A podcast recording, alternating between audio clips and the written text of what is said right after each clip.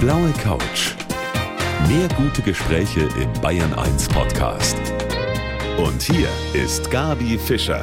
Meine Gäste heute Abend, die nehmen uns mit nach Afrika. Die Stefanie Heiduk und Birgit Völkel aus München. Die haben zusammen was gemacht, was viele von uns sich auch nur so erträumen können. Sie haben nämlich mal alles hinter sich gelassen und sind ein ganzes Jahr durch Afrika gereist. Herzlich willkommen jetzt zurück hier auf der blauen Couch. Lieben Dank. Wir sitzen jetzt hier, das muss ich gleich sagen, im Foyer, aber in Zeiten von Corona müssen wir uns da ein bisschen verändern, auch räumlich. Also wir haben viel Platz zwischen uns und wir brauchen keine Angst voreinander zu haben. Danke, dass wir hier sein dürfen. Wir freuen uns sehr. 40.000 Kilometer durch zehn Länder Afrikas. Da habt ihr ein ganz schönes Programm hinter euch gebracht irgendwann mal Heimweh gehabt auf der Reise? Also ich antworte, weil ich wahrscheinlich einen Tick mehr Heimweh hatte zwischendrin. Ich erinnere mich spontan irgendwie so, also wir sind im Dezember gefahren, dass ich im Juni, als wir in Sambia waren, erinnere ich mich, da haben wir andere Reisende getroffen, die gesagt haben, sie könnten ewig so weitermachen und ich dachte, oh nee, ich nicht. Das ist ganz spannend, dass man so merkt, dass Reisen eben kein Urlaub ist und dass man so verschiedene Phasen hat, die man durchmacht, von der anfänglichen Euphorie bis zum ersten Reisekoller, weil man natürlich natürlich den ganzen Tag mit banalsten Dingen wie Nahrungsaufnahme und Unterkunftssuche beschäftigt ist. Ich wiederum hatte, glaube ich, nicht so viel Heimweh. Ich wäre die gewesen, ich wäre mit den anderen mitgefahren, die ewig weitergefahren wären. Das ist natürlich wunderbar, wenn man zu zweit ist, weil dann hat man immer jemanden, mit dem man sich auch austauschen kann. Man hat aber auch immer jemanden, mit dem man sich mal fetzen kann. Ist das auch passiert? Ich beschreibe es immer so, wir sind irgendwie, glaube ich, ekelhaft harmonisch. ähm, wir streiten uns wirklich, wirklich selten. Ich weiß nicht, es gab, glaube ich, am Anfang mal so ein paar Stresssituationen. Genau, also wenn es so ein bisschen zu Spannungen kam, dann einfach im Stadtverkehr. Mhm. Auf der linken Seite, afrikanische Großstadt, alles bisschen chaotisch. Da muss man sich erst dran gewöhnen und dann guckt ja einer nach der Route und dann ist man wieder zu spät abgebogen und dann gab es Ärger. Das waren so die Situationen wo es etwas angespannt war. Verstehe, aber ja. das kenne ich auch hier aus Deutschland beispielsweise. Dafür muss ich nicht nach Afrika fahren.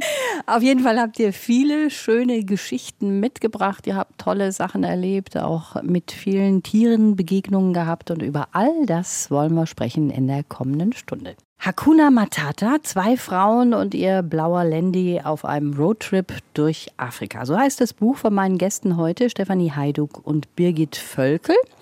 351 Tage wart ihr unterwegs. War das jetzt immer schon so ein Wunschtraum von euch, so was Langes euch vorzunehmen oder gab es da einen Auslöser?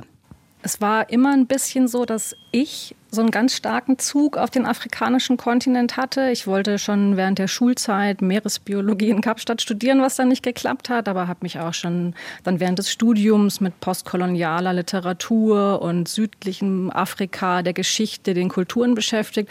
Und ich hatte immer einen ganz starken Zug dahin. Ich nicht. Aber ich äh, habe mich überzeugen lassen sozusagen und wir haben es dann erstmal in Urlauben angeschaut. Also ich habe sozusagen immer mehr gefremdelt und habe eben festgestellt, so nach drei Wochen am Ende vom Urlaub war man so ein bisschen angekommen und dann musste man zurück. Und deswegen kam gemeinsam so die Idee, dass das doch cool wäre, man könnte das einfach mal länger machen und würde sich einfinden und gewöhnen. Und ein Jahr nicht zu arbeiten, hat mich natürlich sofort überzeugt. Das ist schon mal was ganz Tolles. Jetzt ist es bei dir ja auch so ein bisschen in die Wiege gelegt. Deine Eltern hatten ja ein Reiseunternehmen. Ein Reiseveranstalter, Reiseveranstalter. genau. Reiseveranstalter, also da ist man schon sowieso ein bisschen drin. Du bist Journalistin, du bist Ärztin. Und es ist ja eigentlich noch eine Lady dabei gewesen, nämlich die Elise. Euer Land Rover, den habt ihr selber umgebaut? Genau. Ja. Wirklich? Selber geschraubt auch? Ja, jede einzelne Niete mit Liebe gesetzt. Das macht ganz schön Muskelkater, 700 Nieten. Wir nennen sie die blaue Elise nach diesem Ameisenbär aus der Rosarote Panther, wer mhm. das noch kennt. Und wir haben sie quasi leer gekauft und ganz nach unseren Vorstellungen umgebaut. Jeden einzelnen Schrank überlegt, rumgetüftelt, rumgepuzzelt. Das war auch die Idee, dass wir das einfach auch das schon selber machen. Man lernt ja auch schon beim Nieten so viel, was man vielleicht später gebrauchen kann. Und das ist ja wie immer, dass man da auch beim allerersten Loch, was wir wirklich ins Auto gebohrt haben, waren wir beide total panisch, weil wir dachten, oh Gott, wir machen alles kaputt.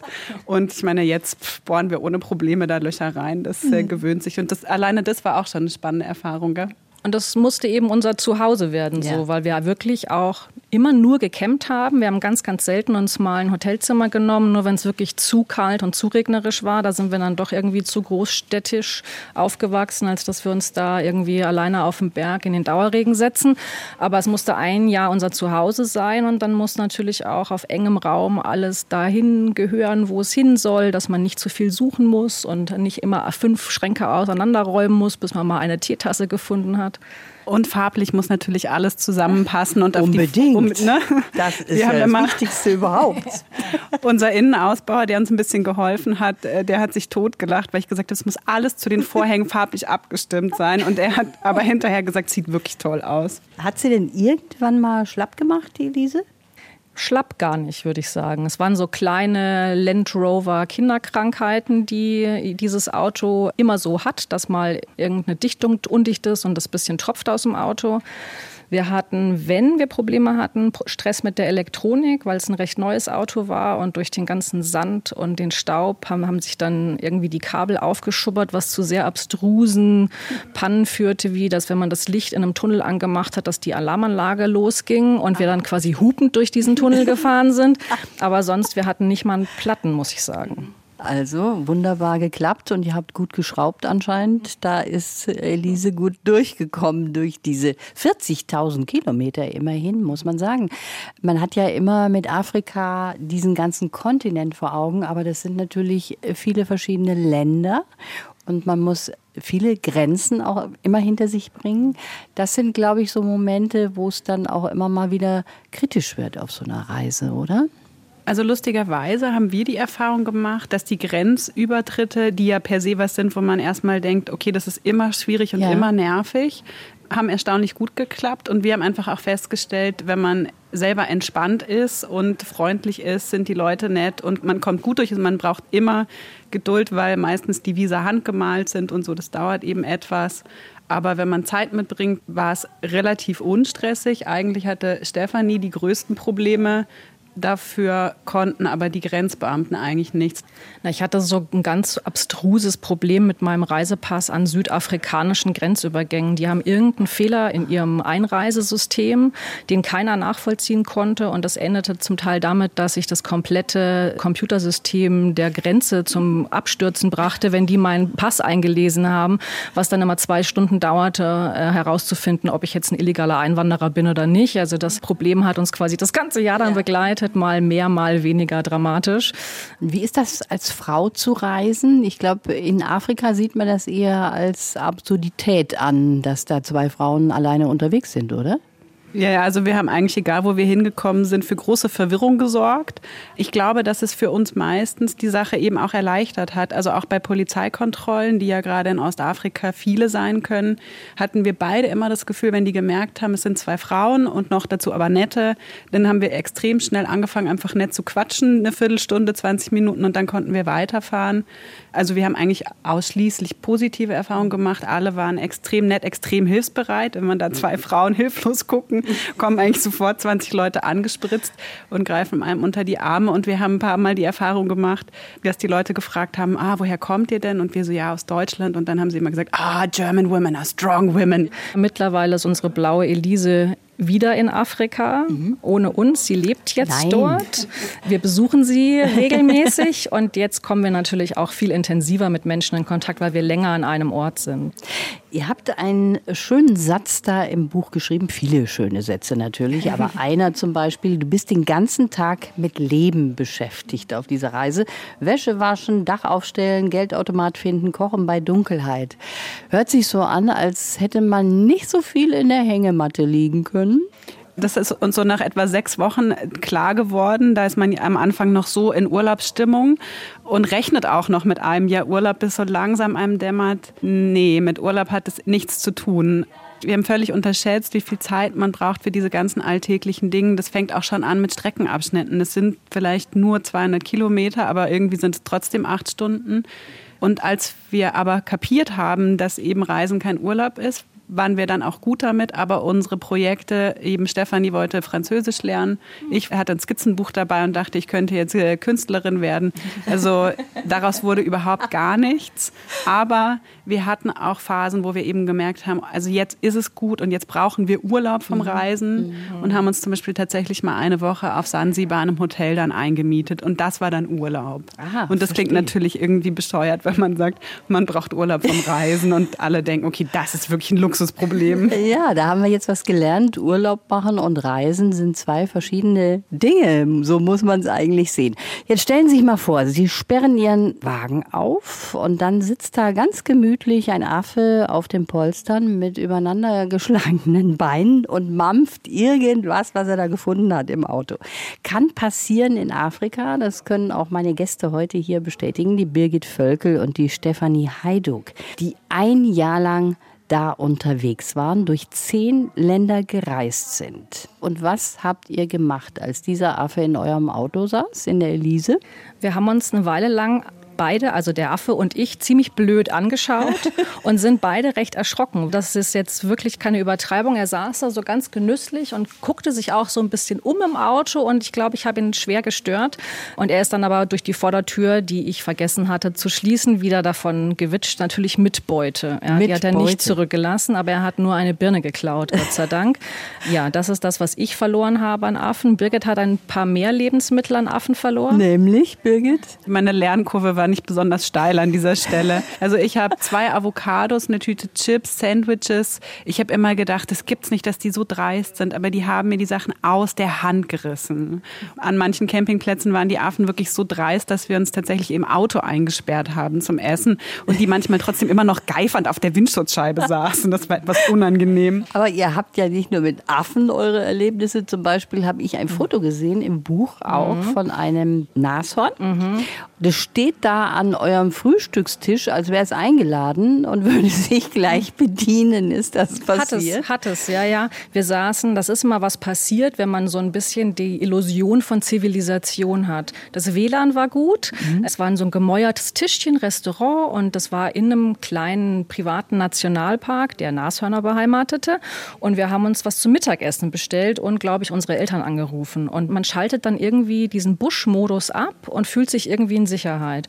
Und Birgit saß neben mir und schaute hinter mich und ihre Augen wurden immer größer. Sie tippte mir auf die Schulter und dann hatte ich schon quasi dieses schmatzende, sabbernde Nashorngesicht oh hinter Gott. mir. Und dann sind wir ganz, ganz vorsichtig, weil was immer man tut, man darf auf keinen Fall wegrennen. Ja, sind wir ganz vorsichtig zurückgegangen und dieses Nashorn hat tatsächlich mein Mittagssandwich gegessen. Wow, ich wäre gerannt. Also ich hätte mich, glaube ich, da nicht unter Kontrolle gehabt und wäre ganz schnell gerannt. Normalerweise kommt immer die Frage, warum ich das nicht gefilmt habe. Dann sage ich, weil ich andere Dinge zu tun hatte in diesem Ach, Moment. Was? Ja, ich konnte, jetzt äh, hatte ich nicht mehr die Nerven, die Kamera drauf zu halten, bis auf dieses eine Foto dann aus der Ferne ganz schnell. Ja, und das Sandwich hat ihm, glaube ich, gut geschmeckt. Der ist dann weitergelaufen und hat noch einen großen Schluck aus dem Pool genommen und mein Sandwich runtergespült und dann ist er auch schon wieder im Busch verschwunden. Und wir haben darüber immer so viel geredet, weil es ist wirklich Lektion Nummer eins im Busch. Egal, was du tust, auf gar keinen Fall weglaufen, weil Rennen tun nur Beutetiere. Das heißt, egal was da kommt, weiß, wenn du anfängst zu rennen, ah, du bist essbar. Das war die erste Situation, wo das zu überprüfen war. Und es ist tatsächlich gelungen, dass wir relativ langsam uns zurückgezogen haben. Gell? Hochachtung, kann ich da nur sagen. Wahrscheinlich habt ihr noch mehr Situationen gehabt, aber bevor wir darüber sprechen, habe ich jetzt hier einen Lebenslauf, den haben wir immer an dieser Stelle und ich habe für euch beide einen, jeweils natürlich. Keiner soll weinen, dass er keinen kriegt. Dann beginnen wir doch einfach mal mit der Stefanie. Mein Name ist Stefanie Heiduk und ich habe mir meinen großen Traum erfüllt. Mit meiner Frau Birgit war ich ein Jahr in Afrika unterwegs, mit selbst ausgebautem Land Rover und viel Neugier für die verschiedenen Kulturen und das wahre Leben der Afrikaner. Ich habe gelernt, dass man immer genau den richtigen Menschen trifft und dass ich doch mehr Vertrauen in die Menschheit habe als vorher angenommen. Die Reise hätte für mich ewig weitergehen können und entsprechend schwer war die Rückkehr. Heute steht für mich aber fest, ich bin dem, wie ich leben möchte, schon deutlich näher gekommen. Das ist sehr gut getroffen. Ist ja. gut getroffen, ja, toll. hat meine Redakteurin Darf ich das, Manuela geschrieben. Darf ich, du auch mitnehmen? Super, danke schön. Was mir da auffällt, du sagst, du hast jetzt mehr Vertrauen in die Menschen, mhm. als du vorher hattest. Mhm. Bist du so ein kritischer Mensch? Also ich bin ein bisschen schüchtern, weiß ich nicht, ob man das immer so merkt.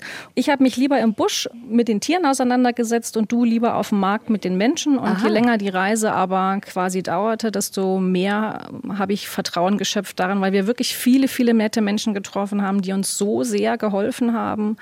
Und das war für mich doch überraschend. Mhm. Ja. Aber da sieht man, was so eine mhm. Reise mit einem auch macht. Das Absolut. ist ja toll. Die bringt ja. einen ja auch irgendwie voran. Jetzt habe ich noch einen Lebenslauf, natürlich für die Birgit. Mein Name ist Birgit Völkel und ich habe mir Afrika erarbeitet. Nicht die Sehnsucht hat mich getrieben, sondern die Freude am Reisen mit meiner Frau Stefanie. Und die Erkenntnis, in meinem Job als Psychologin muss ich etwas ändern. Im afrikanischen Busch bin ich meinen Ängsten begegnet. Der Kontinent hat mich immer wieder überfordert. Aber ich habe auch gelernt, dass ich mir nicht so viele Gedanken machen muss, weil ich jedes Problem lösen kann. Ich freue mich über meinen Schritt in die Selbstständigkeit und auf die Seelensafaris, die Stefanie und ich für andere Frauen anbieten. Und stimmt's auch? Ja, ich fand schon den ersten Satz ziemlich gut. Den, äh, den würde ich mir so direkt behalten und irgendwo auf die Webseite in meinen Lebenslauf packen. Ja. Sehr schön. Also das heißt, du hattest schon ein bisschen mehr Ängste im Gepäck, oder vor der Reise? Also ganz eindeutig, ja. Und mir war einfach dieser Kontinent, glaube ich, innerlich fremder. Ich wäre auch sicherlich ohne Stefanie wahrscheinlich nie nach Afrika gekommen ich bin schon sehr deutsch sozialisiert, sehr geordnet, sehr strukturiert, manchmal vielleicht ein bisschen zwanghaft gewesen und habe dann eben das Gefühl gehabt, ich glaube, es ist gut, mich auf so ein Abenteuer einzulassen. Und ich bin einfach wirklich viel freier und flexibler geworden. Das ist ein großes Geschenk. Und das Lustige ist, nachdem wir wieder hier waren, mein erster Eindruck war, ah, jetzt ist es auch gut und jetzt kann es hier weitergehen. Und der Grund, dass Elise wieder in Afrika ist, diesmal habe ich tatsächlich angestoßen, weil ich es so vermisst habe, dass ich gesagt habe, okay, wir müssen da wieder hin. Ich bin damit noch nicht fertig. Ihr beide seid ein Paar. Das ist ja nun nichts Außergewöhnliches. Wie ist das jetzt in Afrika gewesen? Ich weiß, dass es in manchen Ländern in Afrika noch unter Strafe steht, Homosexualität. Wie habt ihr das empfunden da? Also in Südafrika ist es tatsächlich überhaupt kein Problem. Die Südafrikaner haben ein sehr liberales Grundrecht. Da dürfte man sogar schon seit kurz nach der Apartheid Kinder adoptieren als mhm. homosexuelles Paar. Es wird dann nach Ostafrika, wird es je muslimischer es wird, desto homophober wird es auch. Was witzigerweise, glaube ich, aber nicht unbedingt an den Menschen selber liegt, sondern, glaube ich, an uralten Kolonialgesetzen, was noch abstruser ist.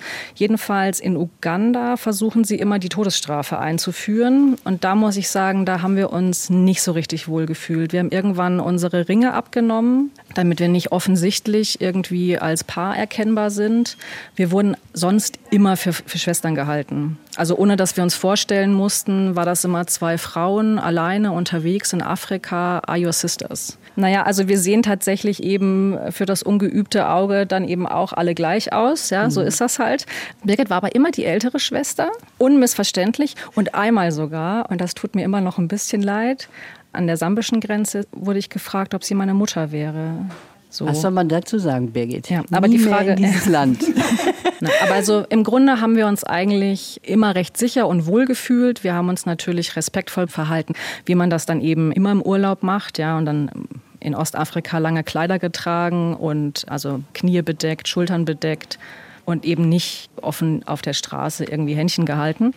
Und ich finde, gerade in Ostafrika ist es so weit weg von der Lebensrealität der Menschen. Es ist einfach überhaupt gar kein Thema, glaube ich, mhm. außer für die paar, die dort tatsächlich leben und selber betroffen sind oder homosexuell sind, sodass ich glaube, dass also es ist eben gar keiner irgendwie auf die Idee gekommen, wir könnten zusammen sein, weil genau, wenn, dann hat man irgendwie so eine familiäre Bindung und das Schwestern. Und deswegen haben wir uns bis auf Uganda eben nirgends Sorgen gemacht. Zwei Münchnerinnen sitzen heute bei mir auf der blauen Couch, die eine sehr abenteuerliche Reise durch Afrika gemacht haben. 40.000 Kilometer durch zehn Länder in einem Jahr.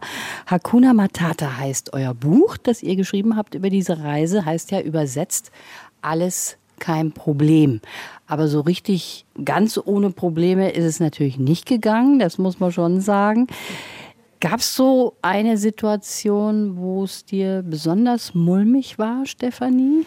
Also im Kontext der ganzen Reise wurde es mir vor allem mulmig in einer Nacht in Simbabwe. Mhm. Wir waren mit zwei anderen Münchnerinnen unterwegs, das Land zu bereisen. Und 2017, muss man vielleicht einmal zur Erklärung vorausschicken, war so das Ende der Herrschaft Mugabes, der das Land in den letzten 30 Jahren leider sehr in den Abgrund geritten hat und die Polizeikorruption sehr, sehr hoch war, beziehungsweise die armen Kerle, muss man vielleicht zur Verteidigung sagen, seit neun Monaten kein Gehalt gekriegt haben und die einzige Einnahme war halt, Strafzettel an die Touristen zu verteilen, die durch dieses Land reisen wollen. So, das ist jetzt erstmal nicht gefährlich und nicht schlimm. Es ist aber sehr, sehr anstrengend mhm. und sehr, sehr zeitaufwendig, weil wenn man an einem Tag durch 13 Verkehrskontrollen muss mit zwei Ach, Autos, dann kann das pro Verkehrskontrolle eine halbe Stunde dauern. Das sind schon mal sieben Stunden nur Verkehrskontrolle und dann muss man ja eigentlich noch irgendwo hinfahren.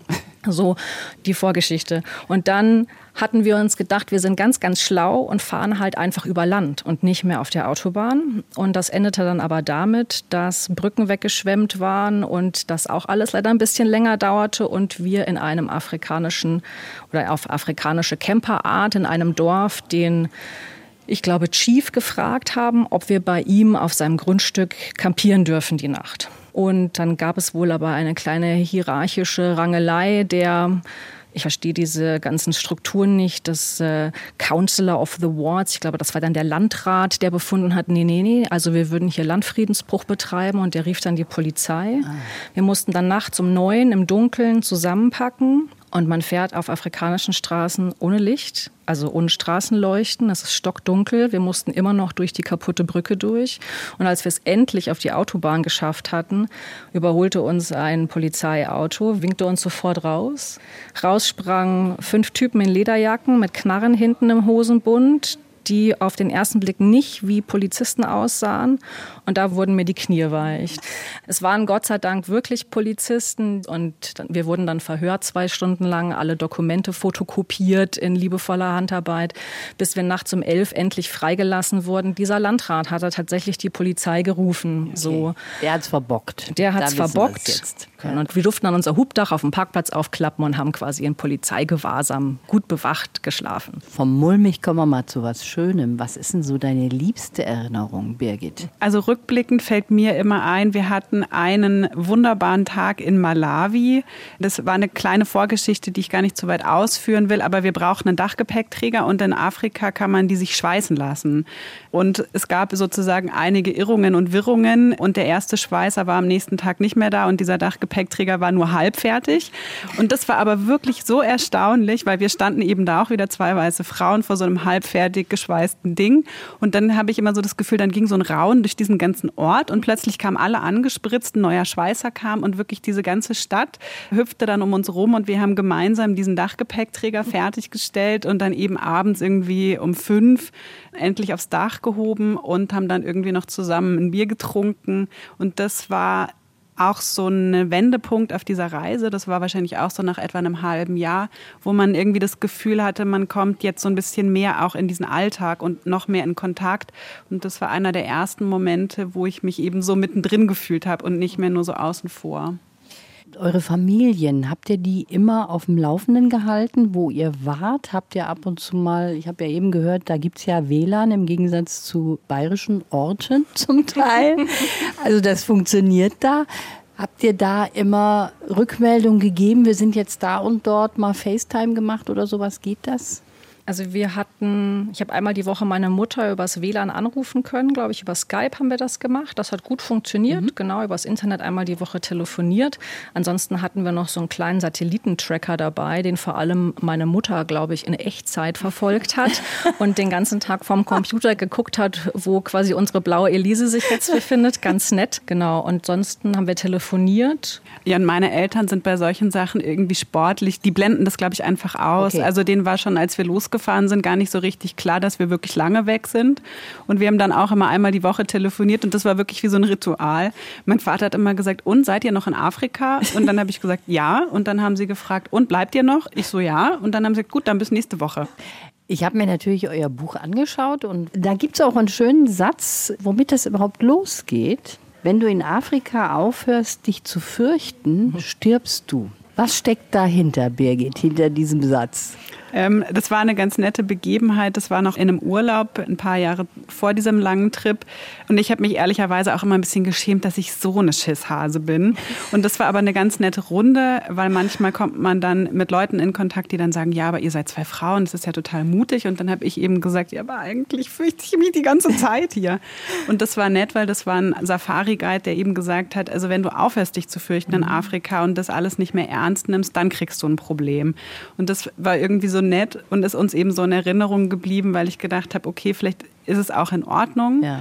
Und das war ein Satz, der uns einfach beide so geprägt hat und ich eben, wie gesagt, mich auch ein bisschen befriedet habe damit, dass ich mir immer ins Hemd mache. Je länger eine Reise dauert, so empfinde ich das, desto schwieriger ist das, nach einer Reise auch wieder zurückzukehren in den Alltag, natürlich dahin, wo man zu Hause ist. Das ist bei vielen so, glaube ich. Und jetzt möchte ich mal wissen, wie das bei meinen heutigen Gästen hier ist. Der Stefanie Heiduk und der Birgit Völkel nach so einem wunderbaren Jahr in Afrika, wo man so vieles erlebt hat. Wie schwer ist es euch gefallen, wieder zurückzukommen nach München? Für mich war es, glaube ich, sehr traumatisch, ohne dass das jetzt zu übertrieben klingen soll. Also mir fiel es super schwer. Ich weiß nicht, ob Depression klingt jetzt ein bisschen melodramatisch, aber ich kam auch hier mit den Leuten nicht mehr klar. Diese Rennerei in der U-Bahn, dieses Ellenbogengeschiebe und jeder nur ich, ich, ich und alles ist so wichtig. Und wenn die Mail jetzt nicht rausgeht, geht die Welt unter und ich habe die Welt nicht mehr verstanden, so. Weil man jetzt mit ganz viel Leben beschäftigt und mit Dingen, die halt wichtig sind, wie wo bekomme ich Essen her, wo fahren wir heute lang, wo schlafe ich, wann kann ich Wäsche waschen, das ist ja auch immer gar nicht so einfach. Und plötzlich muss ich mich mit so künstlichen, trivialen Dingen beschäftigen, die in meinen Augen keine Relevanz mehr hatten. Ja, ob das jetzt morgen fertig wird oder heute, es ist doch egal. Es geht hier nicht um Leben und Tod. Und für mich war das ganz, ganz schwer. Und die Selbstständigkeit hat mit Sicherheit geholfen. Und ich glaube, dass ich vielleicht seit diesem Jahr etwas versöhnter wieder bin mit dem Zurücksein, vor allem weil ja unsere Elise in Afrika steht und ich da wieder hinfahren darf. Haben wir das schon erwähnt?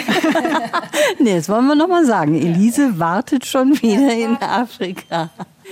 Birgit, wie ist das bei dir gewesen mit dem Zurückkommen nach München? Also ich würde sagen, es war zeitverzögert. Das ist lustig. Wir haben da, glaube ich, unterschiedliche Entwicklungen gemacht. Ich habe mich erst eben gefreut, wieder zu Hause zu sein und hatte mich auch auf die Selbstständigkeit gefreut, eine Praxis aufzumachen und so weiter und so fort. Und bei mir kam es so immer im Nachgang und eigentlich jetzt nach drei Jahren habe ich das Gefühl, dass man eigentlich nicht mehr zurückkommen kann. Also dass es so einen Teil gibt, der kommt nicht mehr zurück. Ich bin überhaupt nicht mehr so organisiert und strukturiert, wie ich mal war. Ich bin etwas verlottert allmählich. Und dieses mit dem Leben beschäftigt sein, haben wir, vermissen wir beide so. Und deswegen haben wir eigentlich auch eingesehen, so ganz wieder andocken ist einfach nicht mehr drin nach diesem Jahr. Und da kommen wir dann auch gleich zu euren Plänen, die ihr habt, was ihr anbieten wollt. Aber habt ihr eigentlich auf dieser Reise auch was vermisst, was hier aus der Heimat? Butterbrezen. Butterbrezen. Kein Scherz. Butterbrezen. Es gab für alles Ersatz. Es gibt in Ruanda sogar einen fantastischen deutschen Metzger, der Weißwürst und Leberkäse macht. Aber Butterbrezen gab es nicht. Da habe ich keine andere Antwort. Butterbrezen. naja, und Wasserdruck. Also diese spritteligen Tropfduschen. Wasserdruck ist schon was Tolles. Du hast eben gesagt, Wäsche waschen, das ist natürlich klar, das musstet ihr ja auch auf der Reise. Wo macht man das? Wir haben so einen kleinen Eimer und wir haben die Wäsche eigentlich immer mit der Hand gewaschen. Weil wenn wir sie mal abgegeben haben, wurde sie auch noch mit der Hand gewaschen. Und dann dachten wir, das können wir auch selber machen. Und Waschmaschinen haben wir gerade am Ende unserer Reise nicht mehr oft gefunden. Im südlichen Afrika ja, da hatten manche, auf Campingplätzen gab es dann halt eine Waschmaschine. Aber wir haben eigentlich meistens mit der Hand gewaschen und das dauert halt einfach. Mhm. Und wenn man kein warmes Wasser hat, ist es auch schon nicht so einfach. Und ganz richtig sauber werden die Sachen auch nicht. Also am Ende des Jahres, glaube ich, hatten wir eine ganz schöne Patina. Und es gibt eine gewisse Korrelation, wenn man sich entschieden hat, heute Wäsche zu machen, dass es doch meistens am Nachmittag noch mal regnet. Ja, so, ja. ja. Also irgendwie gehört es zusammen. Ja. Ihr habt ein Jahr lang jetzt, was heißt jetzt? 2017 war das Jahr, dort verbringen können. Wie teuer ist sowas? Wir hatten geplant mit 100 Euro am Tag für mhm. uns beide und da musste alles drin sein. Tanken, Campingplätze, Essen, Reparaturen, Nationalparks, Eintritte. Und wir haben tatsächlich weniger gebraucht, ohne dass wir sehr spartanisch gelebt hätten. Also uns ging es ja sehr gut. Wir haben dann auch in Südafrika ordentlich Wein gekauft und haben auch alle Nationalparks besucht, die wir besuchen wollten und waren zwischendurch auch mal essen. Mhm. Also wir haben eigentlich gelebt wie die Götter in Afrika und kamen mit weniger als 100 Euro am Tag aus, würde ich sagen. Wobei afrikanische Länder nicht so günstig zu bereisen sind, wie man sich das vielleicht sonst vorstellt. Genau, und vor allem die Nationalparks gehen eben ins Geld. In Ostafrika noch viel mehr als im südlichen Afrika. Und da haben wir es tatsächlich immer so ein bisschen versucht zu kalkulieren und haben uns dann die Serengeti gegönnt und sind da auch fünf Tage geblieben, was eben deutlich die Kasse dezimiert hat und haben zum Beispiel die Gorillas in Uganda nicht gemacht. Also die kosten 600 US-Dollar pro Person. Und das war das Einzige eigentlich, was wir nicht gemacht haben. Ne? Jetzt seid ihr wieder zurück. Es zieht euch wieder nach Afrika, weil Elise ja auch mhm. schon da ist, das haben wir noch gar nicht erwähnt, ne? die ist jetzt auch schon wieder zurück. Ihr habt euch ein Projekt vorgenommen. Seelensafari heißt es. Das wäre was, was ich zum Beispiel bei euch buchen könnte, vielleicht irgendwann mal oder jetzt schon.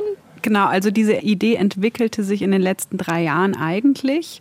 Sie kommt ein bisschen von mir, weil ich ohnehin über meine Arbeit als Psychiaterin und Therapeutin Seminare in Unternehmen gebe.